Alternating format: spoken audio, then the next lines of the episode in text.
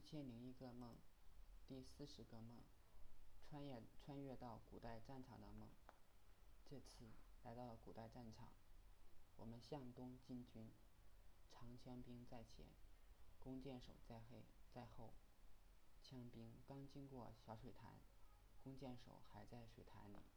这时，枪兵已遭遇敌人，并跟敌人的先锋打得难舍难分。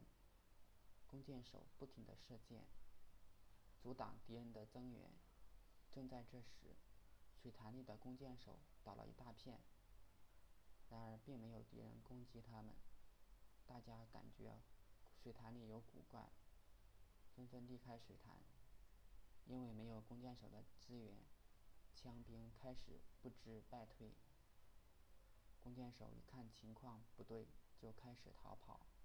敌人在后面追赶，其中一个弓箭手把一个敌人的脑袋射穿了，但是那个敌人依然砍死了我们一个同伴，似乎他是不死之身。慢慢的，我发现有些同类皮肤。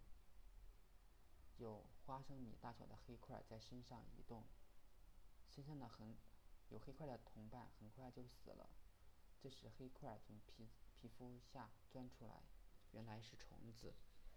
这虫子又飞到另外一个同伴身上，并在他皮肤上移动。很快，这个同伴也死了。我觉得这仗没法打了，就招呼同伴快点逃跑。最后，我们只剩下三个人。敌人也不见了，大概有两个男的和一个女的。大家觉得很绝望，觉得我们，包括敌人都被虫子感染了。这时我看到一个深深渊，里面冒着蒸汽，水还冒着气泡。我觉得我们需要重生，就让我们做重生的种子吧。最后我们。跳进深渊的水潭水池里，这时，在这里我们会变成氨基酸，再从原始生命进化成人类。不知道多少年之后，我们又重生了，还是我们三个。然而不久就遭遇了虫子控制的人类，它释放出一个虫子钻到我脖子里，我想抓却没有抓住，我想这下完了，被虫子感染了。我们三个最后逃到上次重生的地方，又跳了下去。不知多少年之后，我们又重生了，还是我们三个。